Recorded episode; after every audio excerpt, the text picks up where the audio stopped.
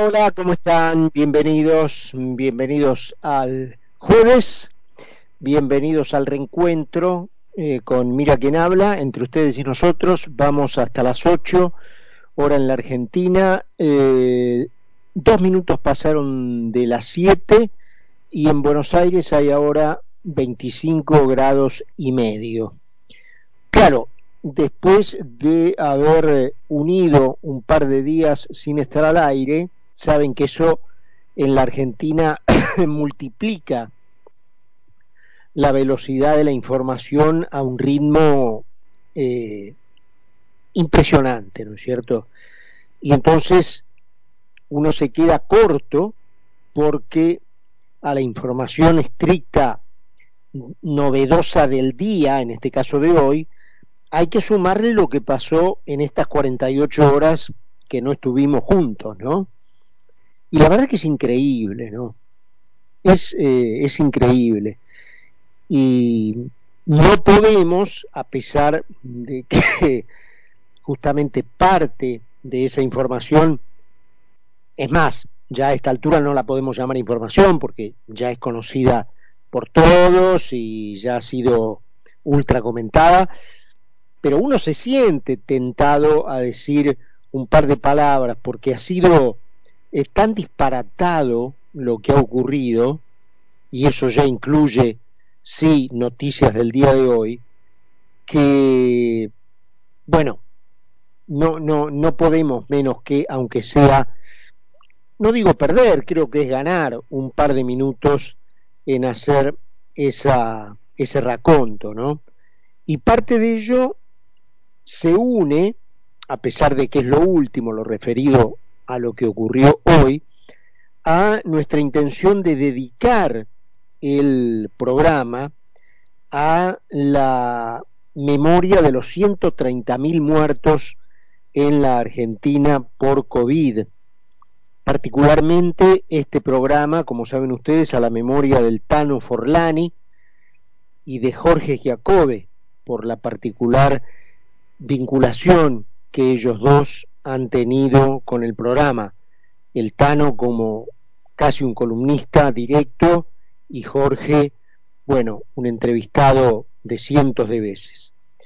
Eh, y les decimos a sus familiares que estamos indignados por lo que dijo hoy Gabriela Cerruti, atribuyendo a la derecha la memoria de las piedras que muchos de ellos colocaron en la intención original en la Plaza de Mayo, luego el gobierno secuestró esas piedras y para evitar que sean la ignominia que para ellos significaban, las escondió en la casa de gobierno. Entonces hoy, frente a una visita guiada con la ministra de Género del gobierno español, que está de visita en la Argentina, Gabriela Cerruti dijo que, señalando la Plaza de Mayo donde estaban esas piedras, que allí la derecha había colocado esas piedras por los muertos del COVID. Una ofensa, una indignidad que solo habla de lo malnacida que es esta señora, le aviso algo, Cerruti. El odio somatiza mal en el organismo. Dentro de un tiempo, no deje de ir al médico.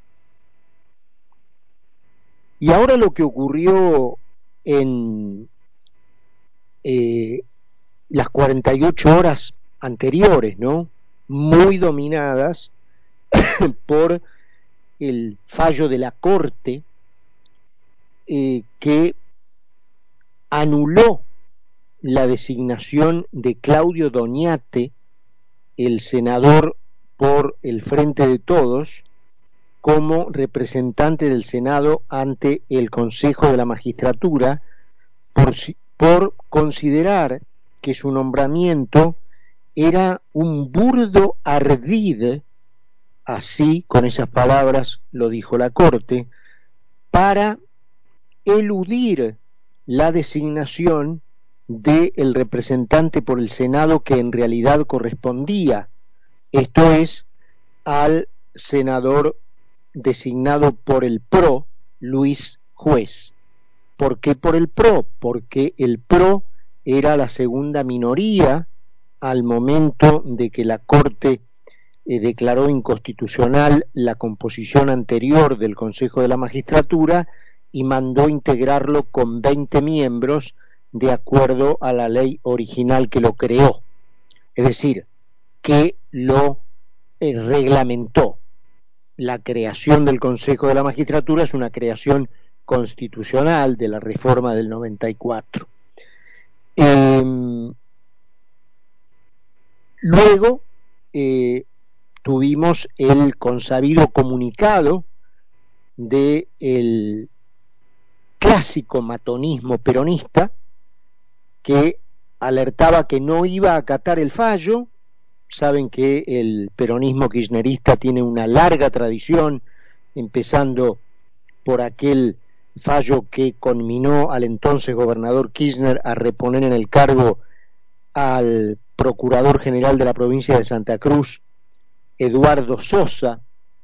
Em, Kirchner no cumplía con lo dispuesto por la Corte, la Corte comenzó a intimarlo, entonces Kirchner, por otra trampa, modificó la constitución de la provincia, eliminó el cargo y por lo tanto tornó abstracto el eh, mandamiento de la Corte de reponer a Sosa. Sosa jamás regresó a su cargo y Kirchner nunca recibió ningún castigo por haber, eh, haberse rebelado contra la aceptación de un fallo federal de semejante porte. Y ahora tenemos otra advertencia del peronismo kirchnerista en el sentido de que no va a acatar este fallo, no acatar un fallo de la justicia es un delito, de modo tal que Luis Juez ya ha anticipado que de confirmarse el intento de no eh, acatar el fallo dictado por la Corte, iniciará acciones penales contra todos los responsables de evitarlo. Em, pero en sí mismo el hecho es gravísimo. Primero, repito, por la vulgar grosería en que consistió la burla, que por supuesto fue, fue comentada en su momento, no es que lo hacemos ahora porque la Corte dictó un fallo. La maniobra, cuando se hizo, el 18 de abril de este año, fue tan burdamente eh, presentada que lo comentamos aquí en el programa.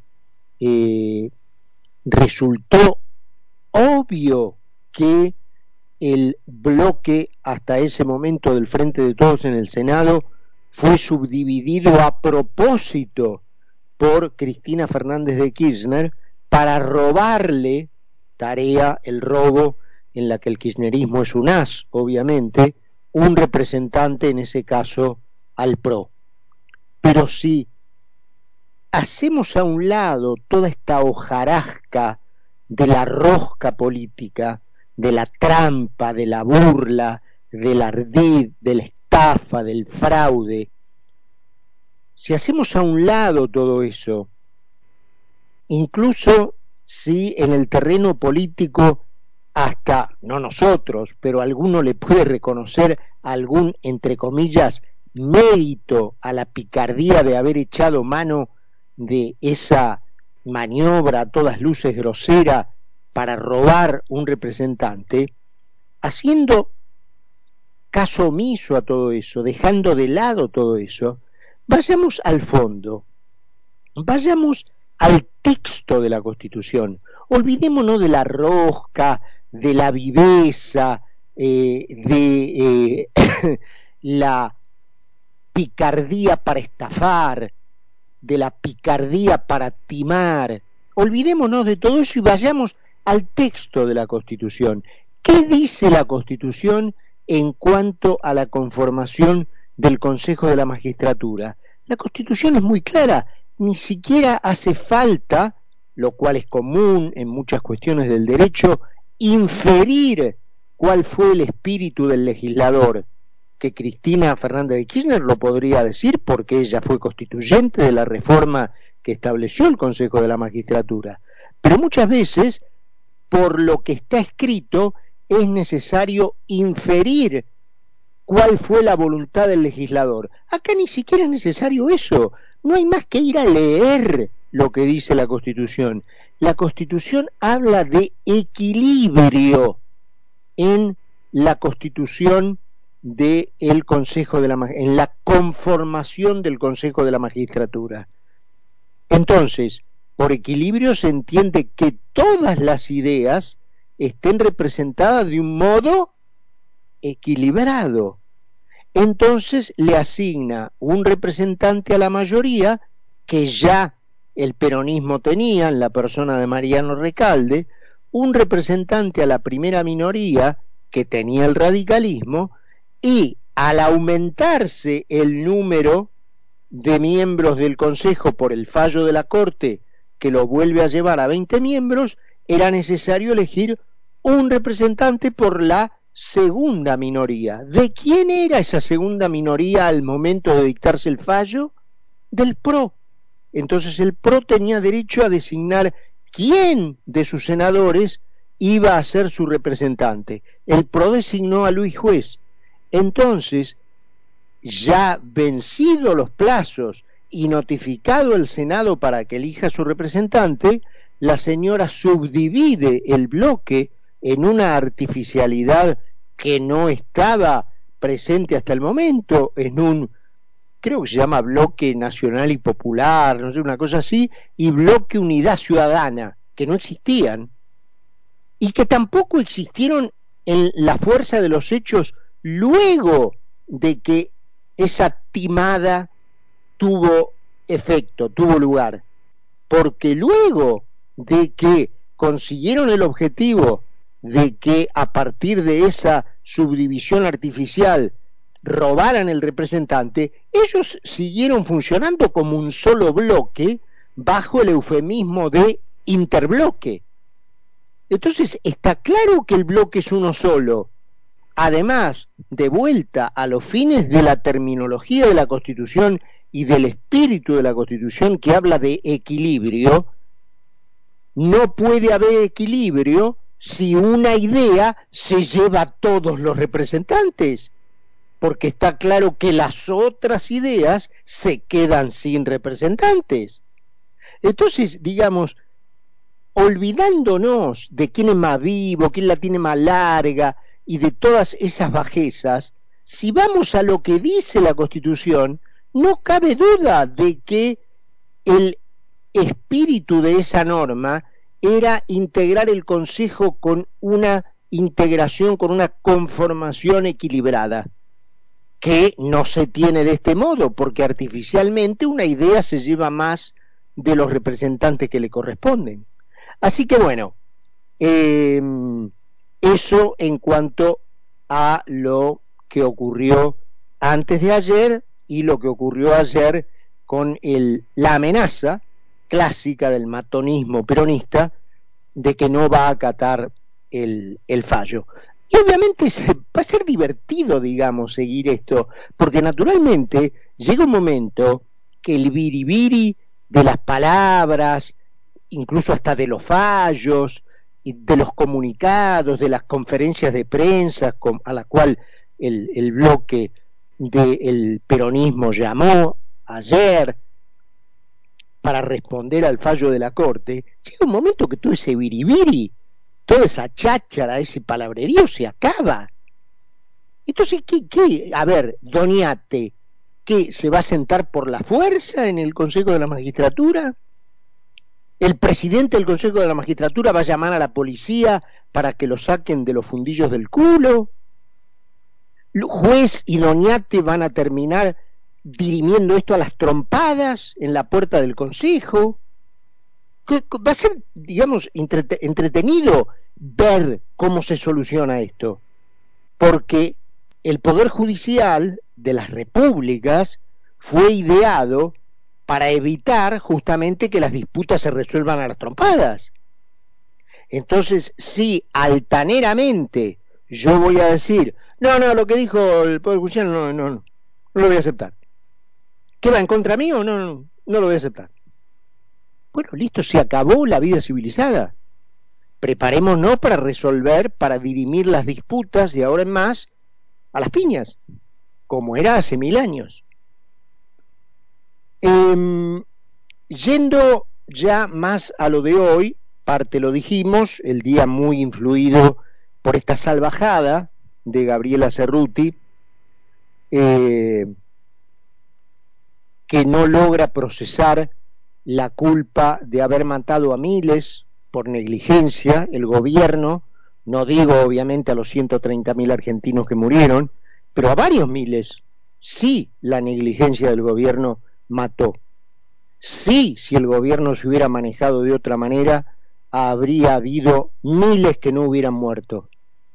Y eso, aunque no lo reconozcan, lo tienen allí y las piedras se lo recuerdan.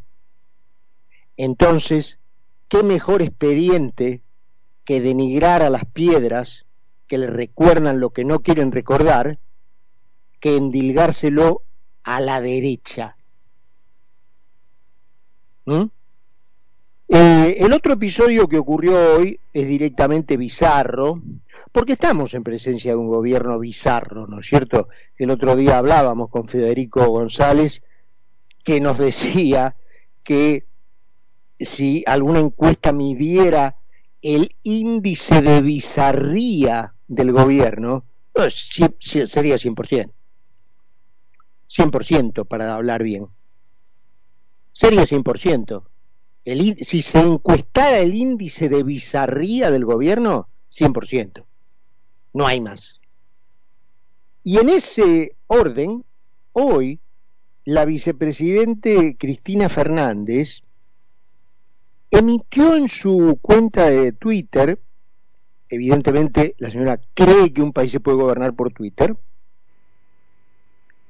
eh, un video en donde eh, sube una estrafalaria y eh, escabrosa, diría yo, idea, según la cual, em, digamos, la cosa terminaría, vamos a empezar por el final, después vamos a ir tirando de la piola para ver qué hay detrás del pensamiento de esta mujer. El resumen sería que el PRO mandó matar a Cristina Fernández de Que el PRO la mandó a matar a ella. Esto es lo que el video se propone, yo diría más que insinuar, decirlo directamente porque es muy claro. Entonces, ellos siempre hacen eso, parten del final y después ven cómo pueden hilvanar eslabones para llegar al final que ya tienen previsto, digamos, ¿no? El final previsto al que ellos quieren llegar es que el PRO mandó a matar a Cristina Fernández de Kirchner. Después vemos cómo armamos la cadena de eslabones para llegar al último que ya lo tenemos decidido. Entonces, ¿cuál fue la cadena que armó esta señora hoy y que subió en este video a Twitter? La plata de la financiación del proyecto Matar a Cristina Fernández de Kirchner la puso Caputo por la vía de financiar a Revolución Federal, que es una causa que tramita en otro juzgado y que ninguno de los dos jueces hasta ahora ha encontrado motivo de vinculación alguno, pero la señora insiste en que están vinculados. Entonces, ese, eh, esa agrupación estaba financiada por Caputo. ¿De quién es amigo Caputo? De Macri. Entonces la plata la puso Macri. El armado lo ideó un ex ministro de o viceministro de seguridad de Macri, que tenía como jefe a Patricia Bullrich. Ese ex viceministro de seguridad, durante la administración de Macri y durante el ministerio de Patricia Bullrich en seguridad, era Gerardo Milman. Gerardo Milman va a tomar café al bar Casablanca enfrente del anexo de la Cámara de Diputados y allí dice, cuando la maten yo ya voy a estar en la costa, en palabras de un testigo que a 10 metros de la mesa en donde estaba Milman, cual mapuche con los binoculares arriba del caballo, viendo cómo la gendarmería se llevaba a Maldonado, dice haberle escuchado eso a Milman, que se lo decía a dos asesoras. Esas dos asesoras, dice en el video Cristina Fernández de Kirchner, no eran otras que una señora a la que Milman designó en un área de inteligencia del ministerio, cuya socia trabaja en Crónica TV, en un programa que según Cristina Fernández de Kirchner, ustedes fíjense, ¿no? En la hilación, no sé si me siguen. En un programa de Crónica TV que según Cristina Fernández de Kirchner fue donde primero aparecieron en pantalla eh, Uliarte y Sabac Montiel. Brenda Uliarte y Sabac Montiel. Por lo tanto, Milman actuaba como segundo de Patricia Bullrich por orden de Patricia Bullrich. ¿A quién apoya Patricia Bullrich? Macri. Entonces Macri es el responsable de la autoría ideológica del atentado. ¿Y esto por qué? Porque obviamente no se bancan que un conjunto de lúmpenes que no tienen el menor lustre.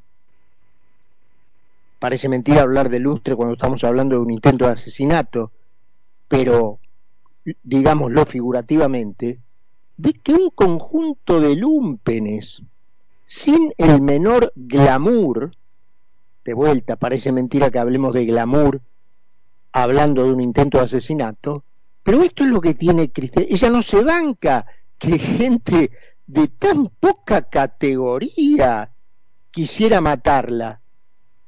Recuerden que alguna vez dijo que si le pasaba algo teníamos que mirar al norte, porque ella no se banca menos que si algo le pasa, sea poco menos que el presidente Biden quien dio la orden de matarla.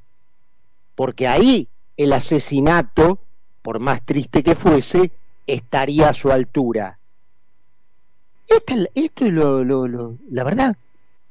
Entonces, como no, como no consigue que la investigación encuentre algo más que un conjunto de vendedores de copito de azúcar, medio chiflados y completamente marginales que quisieron que en una noche de este, exageraciones, entre comillas, vamos a ponerlo así, decidieron matar a la vicepresidente, no se banca eso, entonces imagina toda esta conspiración.